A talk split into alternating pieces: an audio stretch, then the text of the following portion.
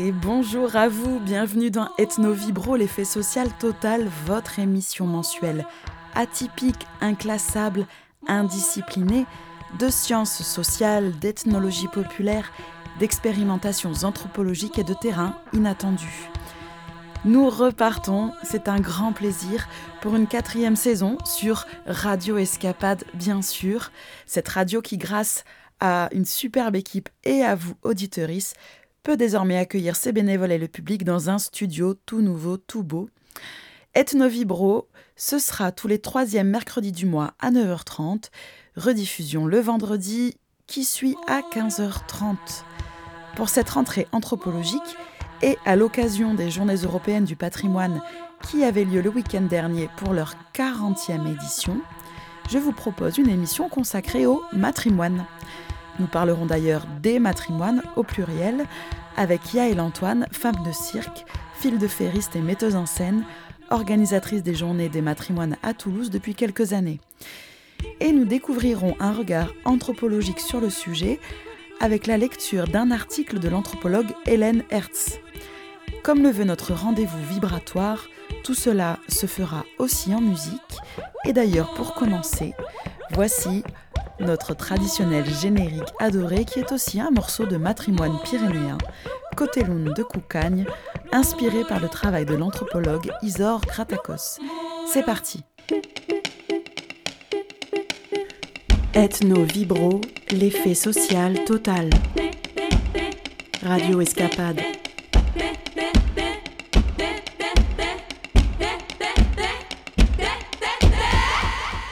C'est parti d'un automatisme féministe. Pourquoi me demande-t-on de réfléchir sur le patrimoine, notre patrimoine ethnomuséographique, moi qui ne suis pas pas, mais ma? Qu'ils ne viennent plus nous enquiquiner avec leurs soucis hypocrites, ces paternalistes patriarches patrimoniaux. C'est un problème de mecs, je n'y suis pour rien.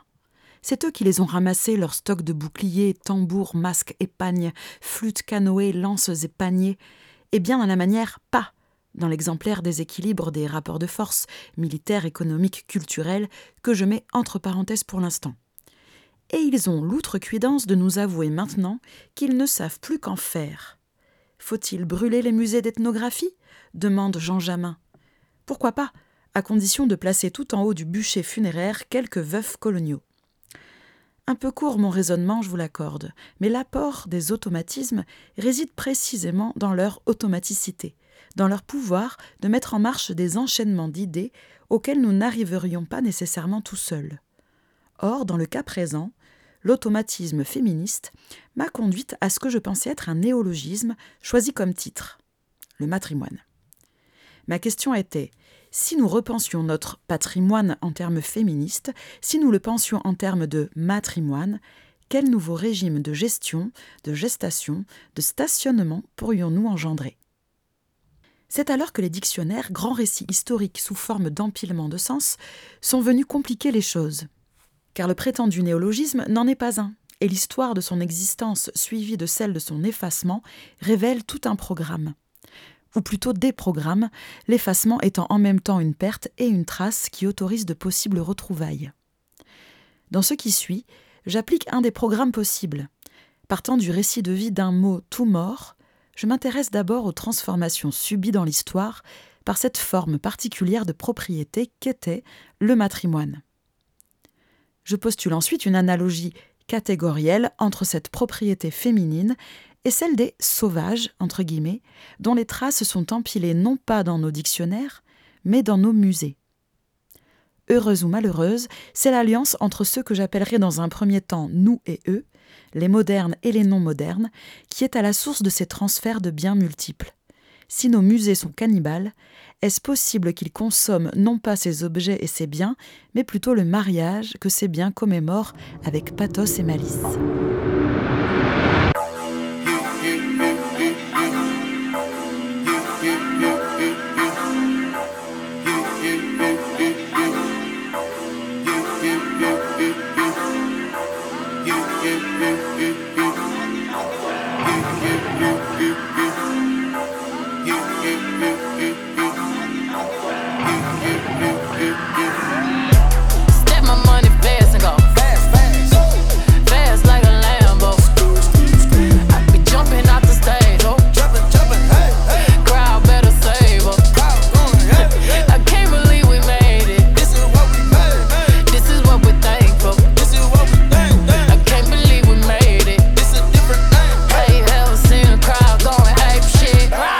check. Put some respect on my check. Or pay me in equity, pay me in equity. Watch me reverse out of dicks. He got a bad bitch, bad bitch. We live in lavish, lavish. I got expensive fabrics, I got expensive habits.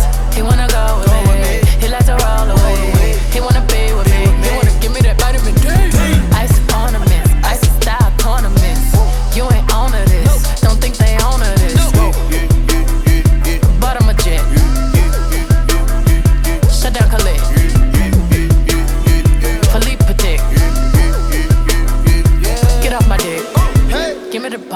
the ball. Take a top shift. Call my girls and put them all on a spaceship. Hang one night when young say I'll make you famous. Have you ever seen the stage going ape shit?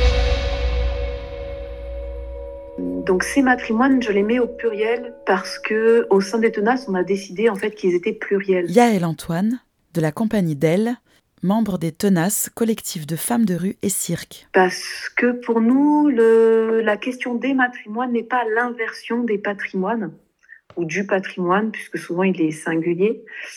L'idée, c'est pas de le penser en inversant les éléments, c'est-à-dire en se disant, en fait, le patrimoine, c'est ce qui vient du père, et finalement, le, les biens, euh, le mobilier, les biens, le pécunier, le foncier qui vient du père et du coup, en fait, le matrimoine, c'est ce qui vient de la mère, puisqu'on sait que en fait, les femmes euh, sont moins, euh, ont moins de patrimoine, donc euh, ne peuvent pas transmettre le même type de richesse, le même type de place, le même type d'enseignement que les pères. Donc les mères ne peuvent pas transmettre la même chose, et donc il nous apparaît important dans les matrimoines aussi de rendre ces matrimoines inclusifs, c'est-à-dire de pas seulement les rendre, on va dire, féminins, c'est-à-dire euh, qu'ils soient justement apparentés seulement à la femme, mais les matrimoines, pour nous, ça inclut aussi la question de la non-binarité, des personnes queer, c'est-à-dire de toutes ces minorités qui ont finalement été extrêmement invisibilisées par l'histoire. Et euh, donc, du coup, en fait, ces matrimoines, ils sont très peu reconnus aujourd'hui. Il y a euh, des autrices, des historiennes, des sociologues, des ethnologues qui travaillent euh, actuellement à faire sortir de sous terre ces matrimoines. Et en fait, on apprend euh, que certaines femmes, certaines personnes queer, certaines membres de la, des communautés LGBTQ ont joué des rôles très importants dans l'histoire, mais ont été complètement invisibilisés effacés de l'histoire.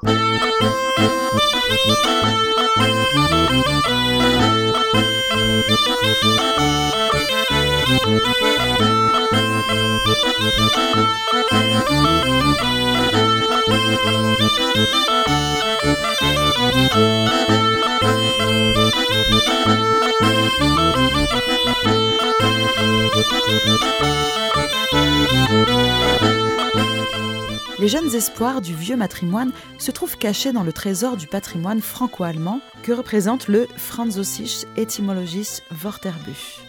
Apparu sous la forme de Matremuine vers 1155, le mot désigne en ancien français les biens maternels. Le dictionnaire suit les traces de son destin à travers le français moyen jusqu'au français moderne, sous les formes de matremoigne, matrimoine avec un Y, matrimoigne et enfin matrimoine. Le mot prend rapidement un sens dérivé. Partant de sa définition première, bien qui proviennent du côté de la mère, cité en 1367, cet assemblage de racines latines commence à désigner le mariage, sens que nous retrouvons aujourd'hui dans l'italien matrimonio ou l'anglais matrimony, dans un double mouvement de dématérialisation et de substitution, les biens maternels se voient muets en situation et la mère transformée en épouse. L'entrée dans la modernité ne fait que confirmer ce destin tragique, glissement encore conjugué à une appropriation et ensuite effacement. Le dictionnaire de la langue française du XVIe siècle donne comme définition de matrimoine bien de la mère, suivi d'une citation de Brantôme tirée de Sermens et Jurmens, de quoi le vicaire s'enquérant à son procureur lui demanda si habia consumido el matrimonio. Le procureur répondit plaisamment Ion el patrimonio, faisant allusion du matrimoine et du patrimoine qui les avoient consommés tous deux. Aucune paranoïa féministe ici, la citation veut bien dire ce qu'elle veut dire. Plaisamment et dans les faits, les biens dont jouit l'époux sont composés de trois éléments le patrimoine, le bien de la mère et le bien qu'est la mère, c'est-à-dire la nouvelle épouse. S'ensuit la dernière étape où, comme dans tout système de domination qui se respecte, l'appropriation matérielle et sémantique est renforcée par un travail de négation. Le dictionnaire historique de la langue française de 1992 explique que, déjà au XVIIe siècle, le matrimoine a vieilli, étant considéré comme un terme burlesque, puis a disparu. Aujourd'hui, la seule trace qui en reste est cachée derrière l'adjectif français matrimonial, relatif au mariage, pour lequel l'exemple le plus fréquemment cité par les dictionnaires est celui d'agence matrimoniale. La légère note burlesque qui accompagne la commercialisation de la situation dans cet exemple ne représenterait-elle pas un renvoi à peine reconnaissable aux éléments d'échange matériel si centraux au sens originel de matrimoine Rétrospectivement, le triste sort du matrimoine peut paraître naturel au point d'en devenir inévitable.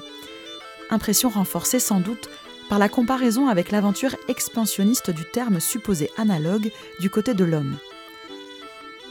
Toujours pour le dictionnaire historique de la langue française, patrimoine désigne l'ensemble des biens, des droits hérités du père, quelquefois par opposition en ancien français à matrimoine, matrimoine.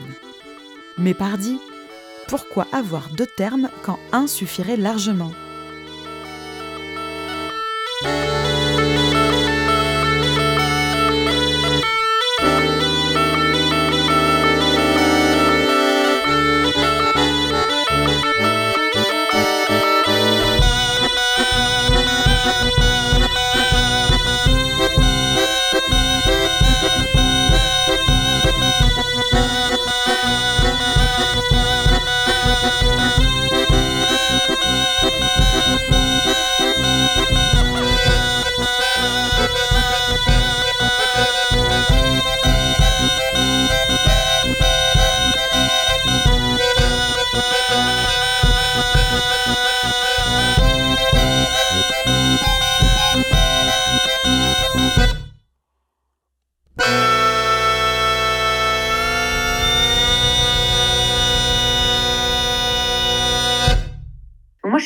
Hein, je suis metteuse en scène. Euh, j'avance avec ce que je lis, ce qu'on me raconte, des rencontres que je fais, et aussi euh, la perception poétique que je peux avoir de la chose aussi, parce que c'est important de dire que cette notion de matrimoine nourrit aussi mon travail.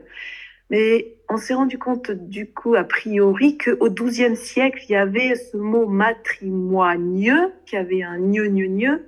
C'était pas matrimoine, la langue évolue qui existait en fait. Il y avait une vraie euh, prise de conscience de matrimoine et on a décidé en fait de faire disparaître ce mot du dictionnaire. Donc il a complètement été évacué. Donc avec euh, l'évacuation de ce mot, et eh ben en fait derrière le mot il y a des gens, il y a des histoires, il y a des trajectoires, il y a des parcours, il y a toutes ces histoires et ces trajectoires et ces parcours qui ont été évacués de l'histoire avec un grand H. Donc en fait, du coup, le mot matrimoine revient depuis maintenant euh, que Aurore Evin, donc une féministe, euh, donc membre du collectif HF, le remet au goût du jour. Maintenant, il y a 15-20 ans, hein, qui commence à, reparler de matrimoine. Donc, c'est metteuse en scène aussi. Et c'est comme ça qu'en Ile-de-France, on recommence, donc parallèlement aux journées des patrimoines, de remettre la question des matrimoines en lumière. Là, par exemple, nous, on va travailler en Belgique et par exemple, en Belgique, il y a vraiment le week-end du patrimoine et le week-end d'après, le week-end des matrimoines. Euh, les féministes belges ont voulu, par exemple, vraiment euh, séparer pour pas être apparentés ou pour pas venir en contre ou en bras de fer contre euh, la question du patrimoine. Et il faut savoir aujourd'hui qu'en France, les journées de matrimoine représentent quand même euh, un certain engouement, brassent énormément de public, sont quand même pas mal financés et que euh, les matrimoines, depuis une dizaine d'années, commencent à monter. Il y a de plus en plus des matrimoines qui sont célébrés dans les villes au moment des journées des patrimoines et euh, il y a quelques financements qui sont ciblés sur ces journées. Nous, les tenaces, en fait, nous sommes des femmes euh, des arts du cirque et de la rue qui travaillons sur la question des matrimoines et euh, sur la visibilité des problèmes euh, rencontrés par les femmes euh, des arts de la rue et du cire, comme la question de la vieillesse, le vieillissement des corps, la question de, des parentalités à forte mobilité, la question de l'invisibilité, du manque de financement. Donc on travaille toute l'année sur différentes, différents temps autour de ces questions la question aussi des violences et harcèlements sexistes et sexuels dans nos trajectoires, dans nos formations, dans notre travail. Euh, voilà, toutes ces questions-là, on les aborde donc au sein des tenaces par le biais de rassemblements, de temps performatifs et euh, de travail à table. Hein. Il y a, là actuellement, depuis un an et demi, on travaille sur euh, avec une compagnie qui s'appelle la compagnie Bassinga sur la question des parentalités pour les personnes qui ont une grande mobilité, c'est-à-dire les artistes parents.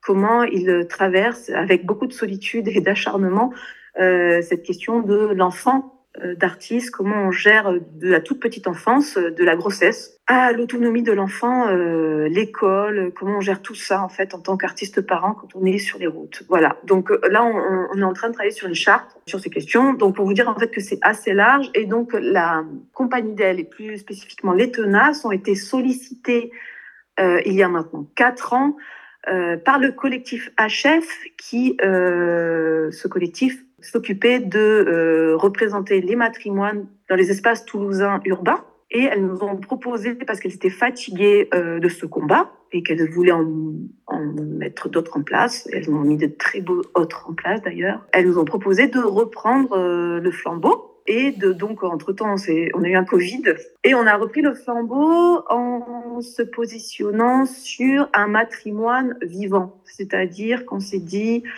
comment est-ce qu'on ne reste pas seulement dans le passé, mais comment est-ce qu'on part du principe en fait que ces matrimoines nourrissent notre actualité et que nous sommes les matrimoines de demain et que du coup on s'est dit comment on crée un lien. Et ce qu'on a fait c'est qu'à chaque fois on a fait un fémage à une artiste euh, ou une politicienne ou une cinéaste. On a eu euh, dompteuse et dresseuse, une femme éminente, inspirante, toulousaine, décédée du passé, et une femme éminente, inspirante, actuellement euh, vivante euh, à nos côtés, qui est capable de, de donner à voir des modèles hein, euh, de fonctionnement. Et aussi, ce qui est intéressant, ce qui nous intéressait, c'est de voir aussi comment ces femmes, en fait, traversaient des féminismes différents, en fait. Et comment, en fait, la question des féminismes n'était pas seulement figée à certaines revendications, mais les revendications se transformaient, évoluer. Donc ça nous paraît très intéressant. Par exemple, cette année, on est sur les figures donc de Françoise Bobonne et de Alice Coffin. Donc ces deux figures extrêmement denses, riches, euh, deux figures de personnes, euh, de, personnes engagées, mais de façon différente. Si on a une qui était violente, on va dire l'autre non violente, euh, des discours écologiques, mais chacune en, relation avec un contexte, une époque, etc. Voilà, on, tricote en fait autour de ces figures et dans nos performances, on travaille avec euh, des artistes donc qui font partie des tenaces, qui sont des artistes engagés, qui travaillent donc l'espace public, qui travaillent l'espace public avec la danse, la voix et souvent le corps circassien puisqu'on s'est rendu compte que l'espace public est un endroit privilégié pour parler de ces matrimoines, pour les faire apparaître de façon judicieuse. Donc cette année, on a, on a complètement investi le quartier de Bellefontaine, qui est un des quartiers nord de Toulouse. Donc, ce qui nous permet en fait euh, de mobiliser du public, d'avoir une parole haute qui porte ses valeurs et qui les donne, en tout cas, qui donne à les reconnaître, euh, d'inclusion, d'inclusivité, de d'empowerment.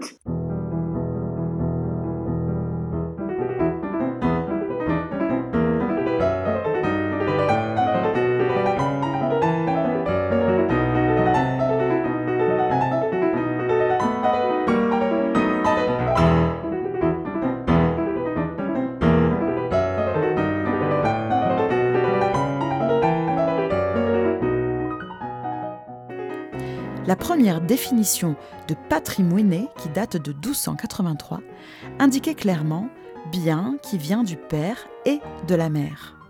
S'ensuit une série de significations qui couvrent des champs sémantiques et sociaux très divers. L'ancien français patrimoine avait comme signification possible ancêtre. Le français moyen patrimos, celle de bien de l'Église. Enfin, vers la fin du XVIIIe, apparaît une pléthore de définitions allant de chose qui est le revenu ordinaire et naturel d'un homme, en passant par bien moral considéré comme la propriété d'une personne, d'un groupe de personnes, comme la science pour les savants par exemple, jusqu'à partie honteuse d'un homme, d'une femme, sans autre précision. Aujourd'hui alors que le matrimoine n'existe plus, le patrimoine couvre un large éventail de significations en lien avec les notions de propriété de transmission. Le grand Robert aligne ses usages contemporains dans une progression allant du plus privé au plus public. Bien de famille, bien que l'on a hérité de ses ascendants, l'ensemble des droits à décharge d'une personne, l'ensemble des droits et des charges d'une personne, appréciable en argent, ce qui est considéré comme un bien propre, comme une propriété transmise par les ancêtres. Je laisse momentanément de côté les riches implications de l'expression patrimoine génétique qui représente le quatrième usage cité dans le Robert. Oserais-je suggérer que l'élargissement du champ sémantique de patrimoine ne fut possible qu'à la condition d'une diminution concomitante de celui de matrimoine? Ces spéculations fondées sur l'évolution des mots devraient être accompagnées d'un travail de reconstruction des normes juridiques et sociales qui ont régi la propriété des mères, des épouses et des femmes depuis le Moyen Âge, l'évolution et l'involution de leurs droits d'héritage, de jouissance et de transmission de biens matériels propres. Une étude comparative avec la dot serait également utile car les catégories ne se superposent pas à la différence de la dot, payée uniquement au moment du mariage à et pour la fille par sa famille natale et constituée indifféremment de propriété maternelle et paternelle, le matrimoine semble avoir été une forme de propriété descendant uniquement de la lignée maternelle, mais qui se transmettait aussi bien aux fils qu'aux filles. La comparaison des étymologies asymétriques du couple matrimoine-patrimoine garde néanmoins tout son intérêt, quand elle est conduite en parallèle avec l'analyse des catégories de pensée qui ont structuré la propriété privée et publique en termes sexués. L'histoire sociale étudiée dans une perspective de genre a bien démontré le processus de domestication, voire de ou privation de la femme en Occident, qui commence avec l'éradication plus ou moins totale du mode de production familiale et s'impose dans le capitalisme industriel. L'expression idéologique qui accompagne ces changements socio-économiques culmine dans la pensée victorienne, comme le montrent les historiennes et politologues féministes. Une série d'oppositions réglant la vie publique et privée de la bourgeoisie conquérante est systématisée et rigidifiée en véritable idéologie de genre. Homme versus femme, propriétaire versus absence de propriété, sphère publique versus sphère privée, autonomie versus dépendance, raison versus arraisonnement, égoïsme versus altruisme, etc. Une propriété féminine légitime et institutionnalisée appartenant à une femme qui agit raisonnablement, en pleine autonomie et même par intérêt matériel, devient tout simplement une impossibilité logique. Le dictionnaire historique de la langue française, encore lui, signale pourtant un dernier espoir le matrimoine refait son apparition de manière isolée, dans un roman du même titre de l'écrivain français Hervé Bazin. Me précipitant sur le livre, je découvre que selon toute apparence, Bazin, comme moi, s'est imaginé créateur d'un néologisme. L'histoire du mot ne fait pas partie de son récit, bien au contraire. Dans sa description du régime domestique d'un couple de provinciaux de l'après-guerre, Bazin procède à une abjecte imputation de la petitesse coupable de la bourgeoisie angevine à l'emprise supposée des femmes sur les hommes dans ces milieux. La vie de famille, faite de belles familles, de fêtes de belles familles, de visites et de contre-visites, de promenades et de messes, de grossesses, d'enfants et de garde-robes, empiète lentement mais définitivement sur l'autonomie de l'homme de la maison, lui imposant ses corvées et ses douceurs, au point que le pauvre être perd toutes ses capacités de résistance et succombe enfin au régime du matrimoine. L'exergue du roman explique J'appelle matrimoine tout ce qui dans le mariage relève normalement de la femme, comme ce qui tend de nos jours à passer de part de lion en part de lionne. Hervé Bazin, 1967. Si le récit est convenu et témoigne d'une grande paresse d'esprit, son titre mérite tout de même l'attention. Mis au monde par la misogynie ignare de l'auteur, le refoulé matrimoine revient sous forme de contre-pouvoir féminin. La domestication de la femme, dont ce mot est une sorte d'archive étymologique, devient pour Bazin la domestication de l'homme. Ainsi la femme est-elle accusée de ce dont elle est précisément victime.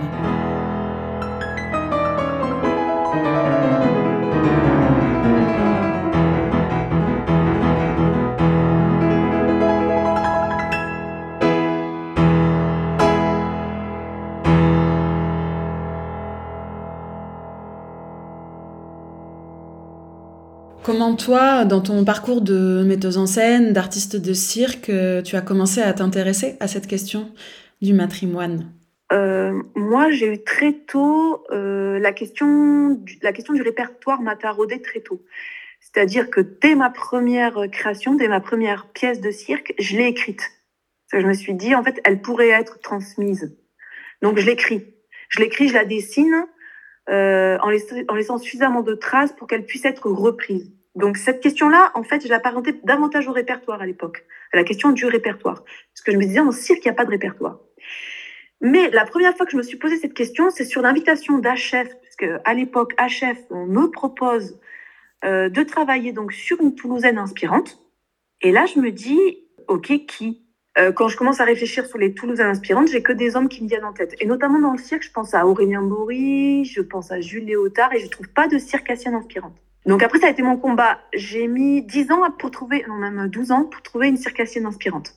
Je l'ai trouvée il y a 3 ans, donc en la personne de Jeannette MacDonald, qui était une dompteuse euh, donc euh, qui a fini sa vie euh, dans une petite ville à côté de Toulouse, à sur tarn dans un zoo désaffecté, et qui était une personne exceptionnelle.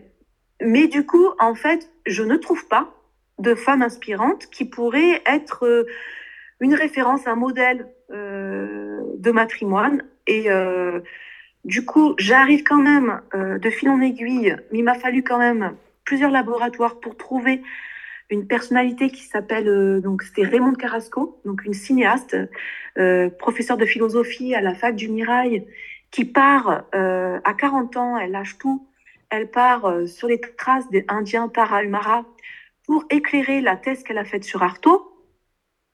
Et en fait, elle va pendant 20 ans filmer euh, les Tarahumara et elle les filme de façon très particulière, c'est qu'elle les filme à hauteur d'enfant.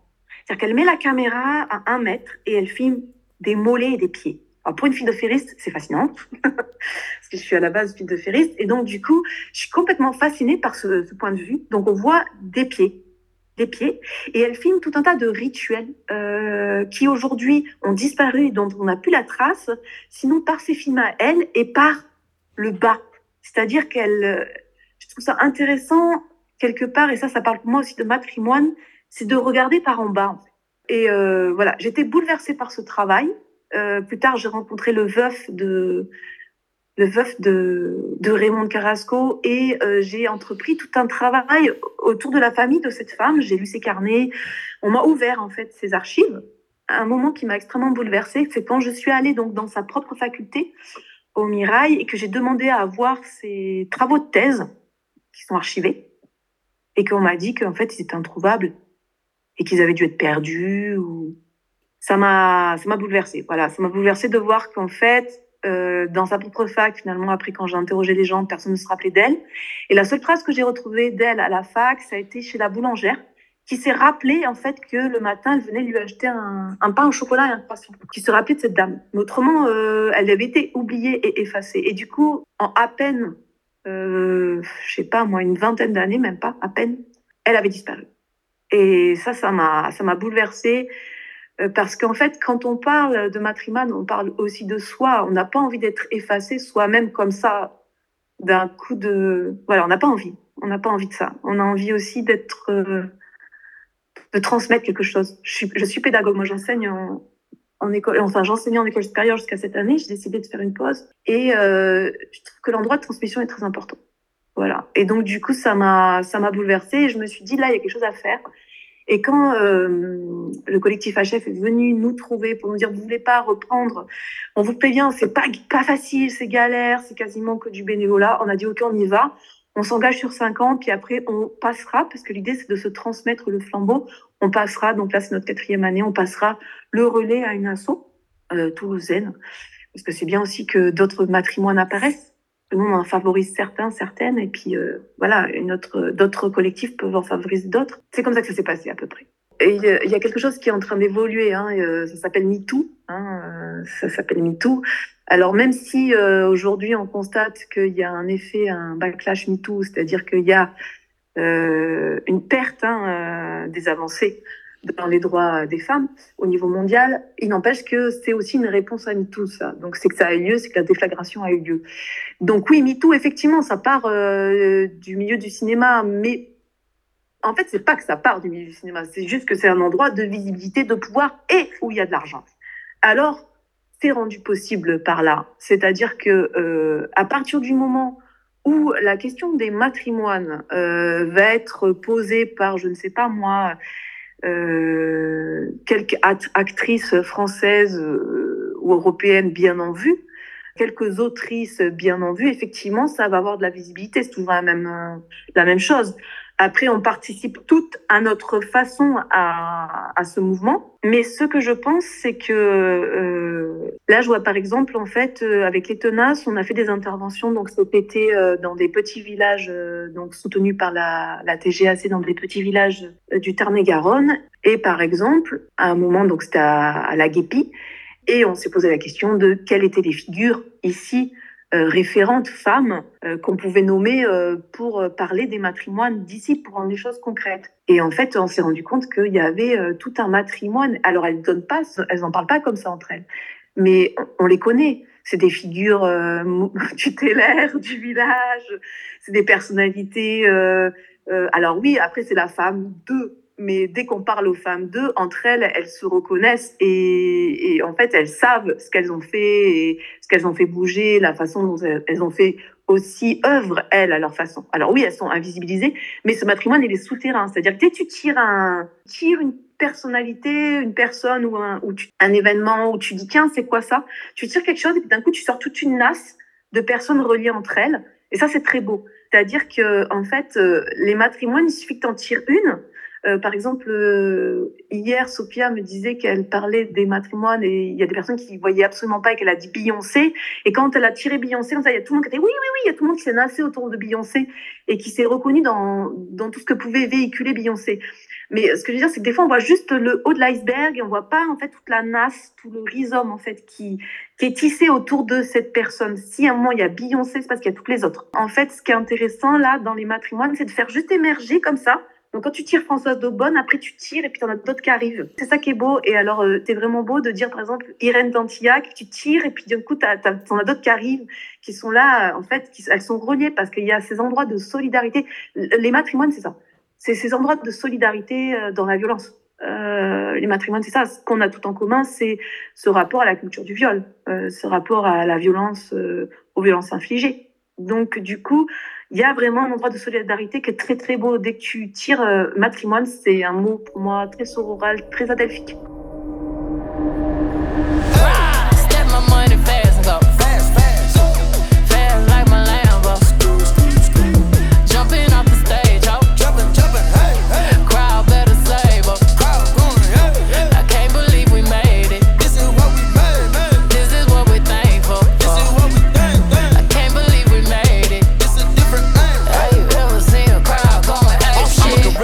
Fucking coop, finna pull up in the zoo. I'm like Chief Keep Meat Rafiki, who been lying king to you? Pocket watch it like kangaroos. Tell these clowns we ain't amused. Man, the clips for that monkey business. 4-5 got change for you. Motorcades when we came through.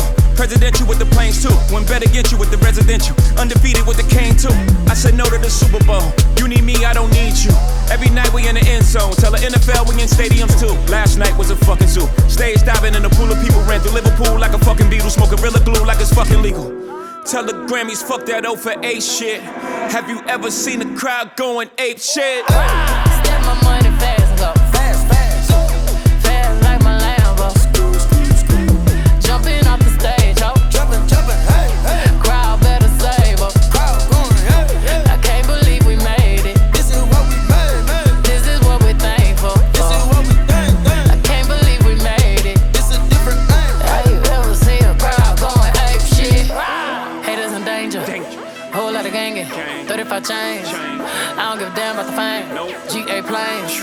Alexander Wayne. She a thought that you claim. Can be tapping my ring. Oh, I'm popping, my bitches are popping. We go to the dealer and cop it all. Sipping my favorite alcohol. Got me so lit, I need Tylenol. All of my people are free, I'm on. I finna would wanna see the stars. Uh, sending the missiles off. Tricking my inhibitions off. 250 for the rich and meal. Yeah, yeah, living the field. My body make jiggle go near. Man, my mama, my lord, my shield. Look at my jewelry, they wishing they equal. I got M's off the back of EV, so give me the ball, give me the ball. Take a top shift. Call my girls and put them all on a spaceship. Hang one night with young, say I'll make you famous. Have you ever seen a crowd going ape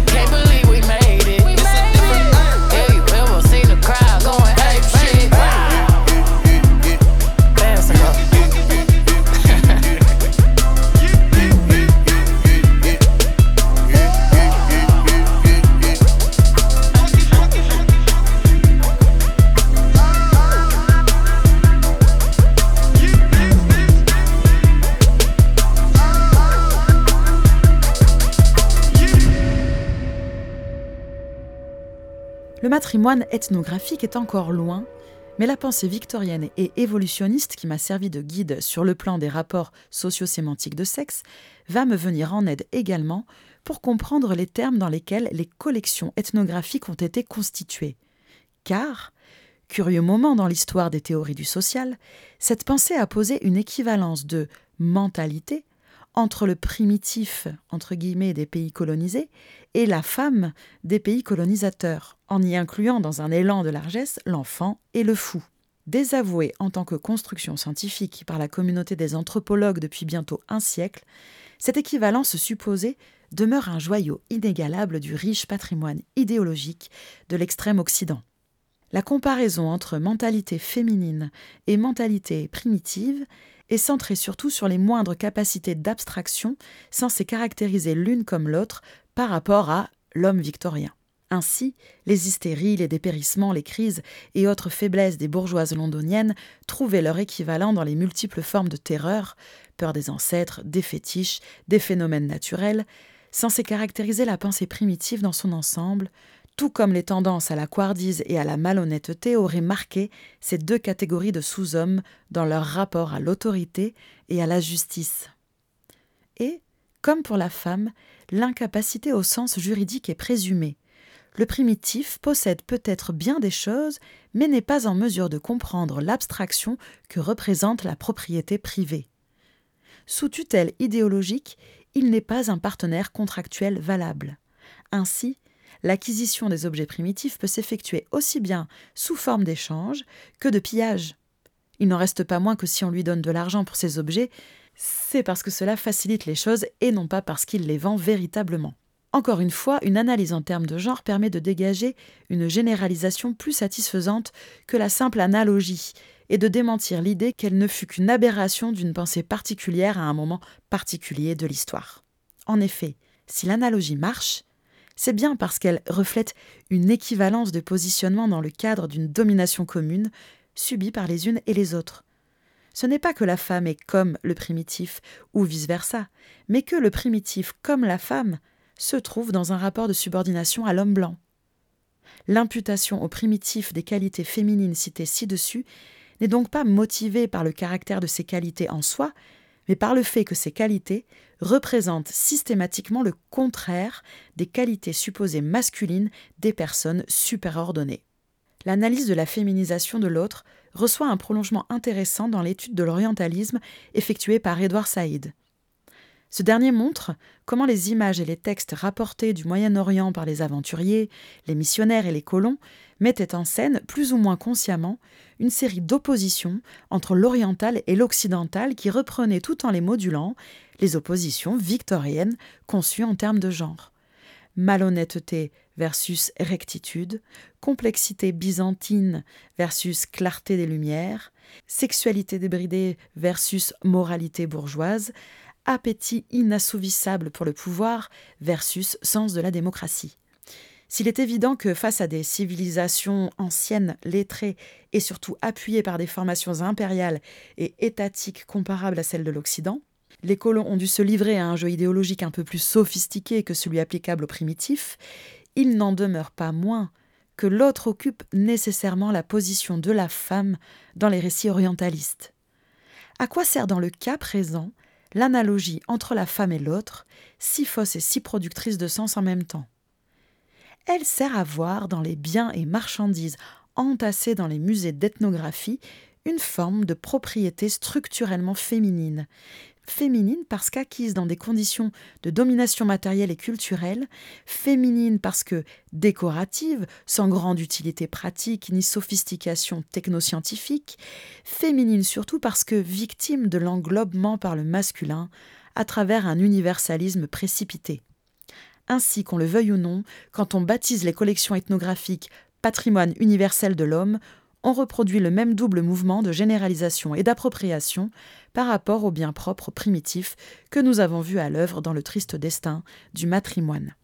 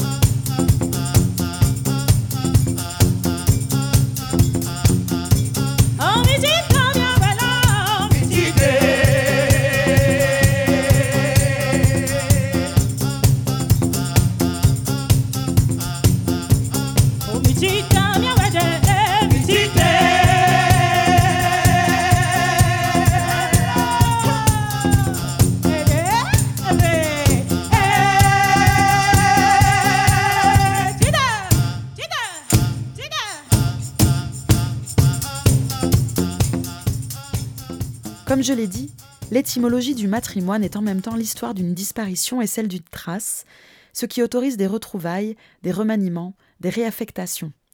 Le concept permettrait-il de traduire ce double trajet historique en termes de politique muséographique?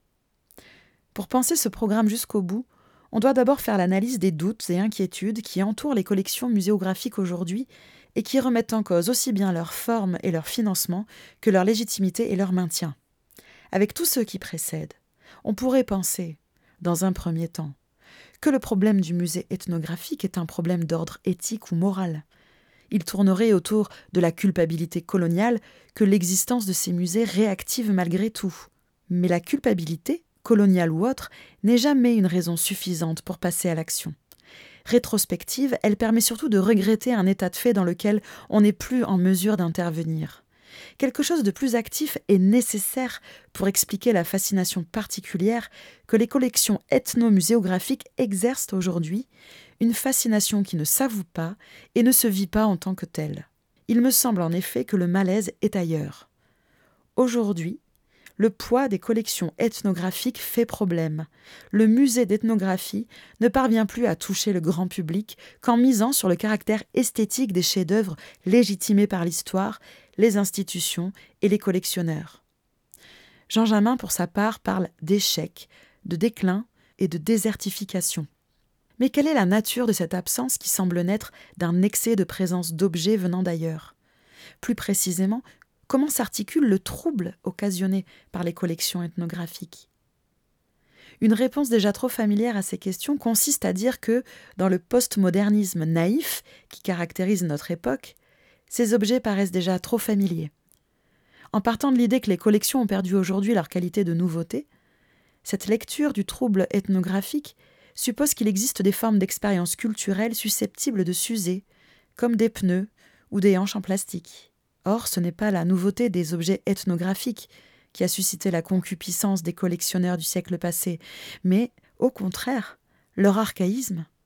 Cet archaïsme s'inscrivait dans le grand récit de distanciation proposé par la pensée évolutionniste, qui avait comme effet, paradoxal seulement en apparence, de nous relier dans une histoire unifiée avec ces primitifs, nos ancêtres. Le pouvoir des haches, des totems, des effigies et des huttes résidait précisément dans leur statut d'objets liminaux, à eux et à nous en même temps. Ils témoignaient de ce que nous avons dû être pour devenir ce que nous sommes. Ce double mouvement de rapprochement et de distanciation apparaît clairement dans un article de Lei Chiala intitulé Le simulacre dans l'ère culturelle Congo, entre idole et icône. Partant de l'horreur qu'exprimaient les premiers missionnaires à entrer en contact avec les objets fétiches Bakongo, Tchala montre comment les campagnes occidentales d'éradication des fétiches par le feu ont progressivement cédé le pas à des projets d'importation et d'exposition de ces mêmes objets en vue de piquer la curiosité du public et susciter sa générosité pour financer les entreprises civilisatrices du clergé. De là, leur commercialisation n'était qu'à un pas les diableries ont dès lors été perçues comme des marchandises, d'autres objets fétiches, comme le dirait Marx. L'analyse de Tchala montre bien le processus répété de substitution d'un fétiche par un autre, les idoles animistes par des icônes chrétiens, les Nkisim Bakongo par les statuettes muséographiées, les croyances animistes par le fétichisme de la marchandise qui fonde le système capitaliste dans son ensemble. Se débarrasser entièrement des fétiches, en revanche, est une entreprise impossible. Comme l'explique Bruno Latour, c'est la croyance occidentale en une séparation ontologique entre choses et humains, nature et culture, qui fondait notre critique des fétiches primitifs. Eux croient que la chose est habitée par des intentionnalités humaines ou surnaturelles, alors que nous savons la distinction entre l'animé et l'inanimé. Mais si c'est la science occidentale qui permet de telles certitudes, c'est également elle qui crée de nouvelles entités, des fétiches FAIT, dans les termes de la tour, témoignant d'une modalité d'existence quelque part entre choses et humains. Il suffit de penser aux nouvelles interventions dans le patrimoine génétique de l'être humain, par exemple, où l'on navigue de bonne grâce entre deux tournants étymologiques du mot faire, le fait relevant de la nature, l'objet qui préexiste à l'intervention de la culture, et le fabriquer, la création, l'objet qui existe grâce à l'intervention de l'homme à travers la culture. Dans des modalités variées, nous investissons tous dans des objets, des modes d'existence hybrides. Notre patrimoine génétique de demain sera précisément le résultat de la fabrication de tels faits philosophico-scientifiques. Avec le relativisme culturel est venue une autre manière de découper la réalité qui a profondément troublé notre rapport à notre passé. Nous, les Occidentaux. Admettons désormais que toutes les cultures sont diverses et toutes les diversités égales. C'est précisément l'universalisme précipité dont il a été question pour l'inclusion péremptoire du féminin dans le masculin universel. Nous admettons alors que leurs croyances dans les fétiches, leurs investissements et leurs répulsions sont légitimes, dignes d'intérêt, beaux et même thérapeutiques. Ce que nous n'admettons pas, ce que notre système de croyances ne nous permet même pas de contempler, c'est que ces mêmes croyances ne sont pas simplement belles, mais correctes. Dans une vision relativiste, toute altérité est admise à l'exception de celle de la connaissance de la nature. C'est la croyance dans une nature unique et scientifique qui nous empêche de penser nos rapports asymétriques avec nos ancêtres dans les termes d'une symétrie complexe où objets et humains sont liés par des natures-cultures comparables. Le processus de substitution étant au cœur des définitions bien connues du fétichisme données aussi bien par Freud que par Marx, on peut se demander si le fétichisme est aussi absent qu'on le suppose dans les rapports occidentaux aux objets ethnographiques. On remarquera seulement que leur destruction par le feu, évoquée par Jamin, reproduit exactement l'intervention des missionnaires occidentaux dans les efforts de débarrasser la terre des manifestations idolâtres qu'ils trouvaient un peu partout sur leur chemin à travers l'Afrique noire. Que nos fascinations et nos troubles prennent une forme autre que ceux expérimentés par nos prédécesseurs occidentaux sur le terrain ne veut pas dire que ces objets ont cessé de fonctionner. Au contraire. Je voudrais suggérer ici qu'au fur et à mesure que nos objets s'exotisent, leurs objets vont se rapprocher de nous et exerceront sur nous leur regard.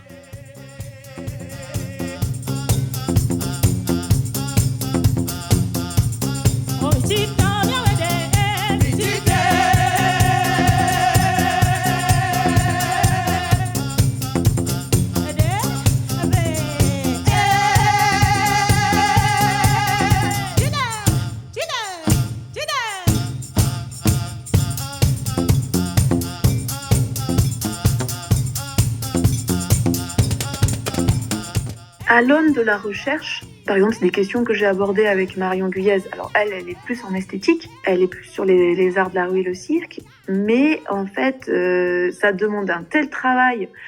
Alors, quand tu lis Aurore Evin et que tu discutes un peu avec les personnes qui travaillent sur ces questions, dont moi-même, quand je te dis en fait que j'ai mis mais, énormément de temps à déterrer une figure toulousaine, circassienne, quand tu vois le temps que ça m'a pris, bon, moi je suis pas chercheuse, d'accord, mais en fait, il n'y a rien. Euh, les travaux ne sont pas archivés, euh, c'est invisibilisé. Donc il y a un vrai travail euh, de recherche à faire. Il faut vraiment avoir envie, il faut avoir un vrai moteur.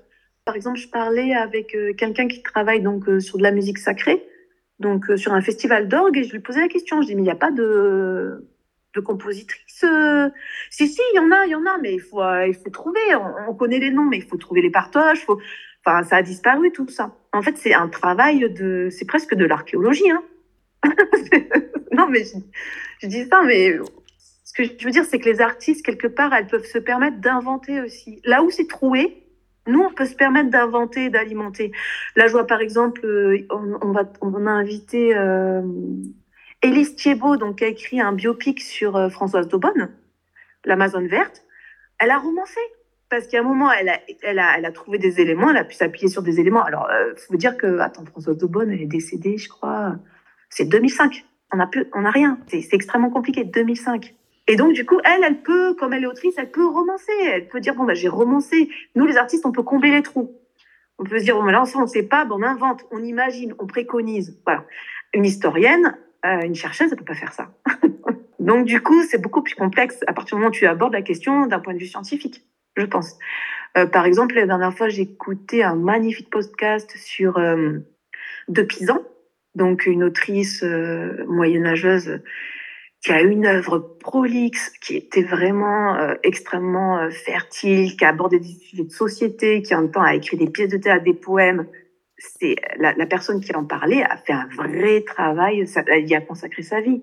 Quelle réception ça a dans l'espace public pour les, habitants de Toulouse? Comment ça, ça se passe, ces journées du matrimoine? Comment c'est reçu? Je pense qu'on a un public de niche c'est-à-dire qu'on a un soutien des féministes locales, c'est évident, qui viennent et qui soutiennent l'initiative, donc ils sont là à chaque édition, voilà. Et après, à chaque fois, comme on est sur du in situ et qu'on est dans l'espace public, on embarque hein, des gens. Sur les deux éditions, ça a été compliqué puisqu'on a été euh, très gentiment et très joliment accueillis par euh, euh, l'Institut des Arts de, Toulouse parce que on était en situation de Covid et qu'on ne pouvait pas déambuler hein, dans l'espace public. Donc là, ça fait deux éditions qu'on déambule dans l'espace public. À chaque fois, on s'associe aussi à une librairie. On était associé à la librairie au Bonheur des Dames, qui malheureusement a fermé depuis. Et l'année dernière, on était dans des parcs moins dans le centre de la ville, mais plus en périphérie. Donc, on a pu aussi drainer à la fois un public d'initiés, d'habitués, et un public de non-initiés, de néophytes. Et ça, c'était chouette. Et par exemple, cet été, effectivement, quand la TGAC a fait le pari de parler matrimoine et notamment à la Guipi, c'était génial de voir les gens sur leurs serviettes face à la rivière en train de farniente, euh, baignade, et d'un coup se retrouver euh, à parler matrimoine avec nous. Et c'était vraiment chouette parce que du coup, je trouvais que là, ça avait un autre écho. Donc, ça pose énormément de questions. Bah, les gens sont étonnés, en fait, de se rendre compte que... En fait, c'est assez facile de convaincre les gens parce que dès qu'on leur demande de nommer euh, 10 personnes de leur matrimoine, ils savent pas. Et, son... et du coup, après, on le fait avec beaucoup d'humour. Les gens sont intéressés, puis on leur parle de femmes souvent très passionnantes.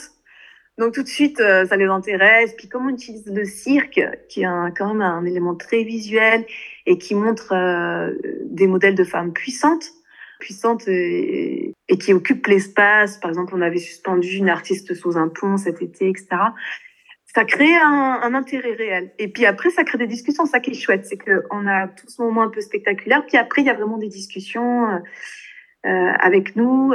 On, sème des petites, des petites graines de, matri de matrimoine euh, un peu partout. Et c'est surtout, en fait, on les révèle parce que les gens disent Ah non, non, j'ai compris ce que c'est. Alors moi, je crois que mon matrimoine, c'est ça. Le matrimoine, finalement, c'est pas juste de mettre des femmes en visibilité, c'est aussi de se relier entre nous.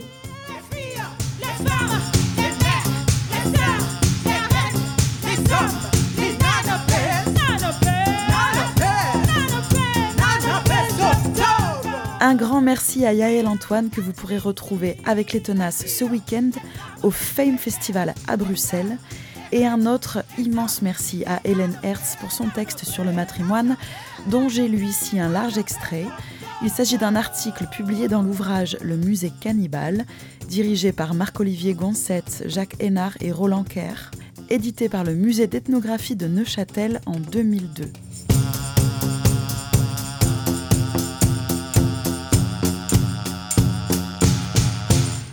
Pour la musique, c'était bien sûr Koukagne, mais aussi les Nana Benz du Togo, Beyoncé et Jay-Z, Ocho et un petit caprice impromptu de Cécile Chaminade. Vous pourrez réécouter cette émission vendredi sur les ondes, mais aussi à votre guise, sur l'audioblog Ethno Vibro hébergé par Arte Radio. N'hésitez pas à m'écrire sur la page Facebook Ethno Vibro et je vous donne rendez-vous le mois prochain. Bye bye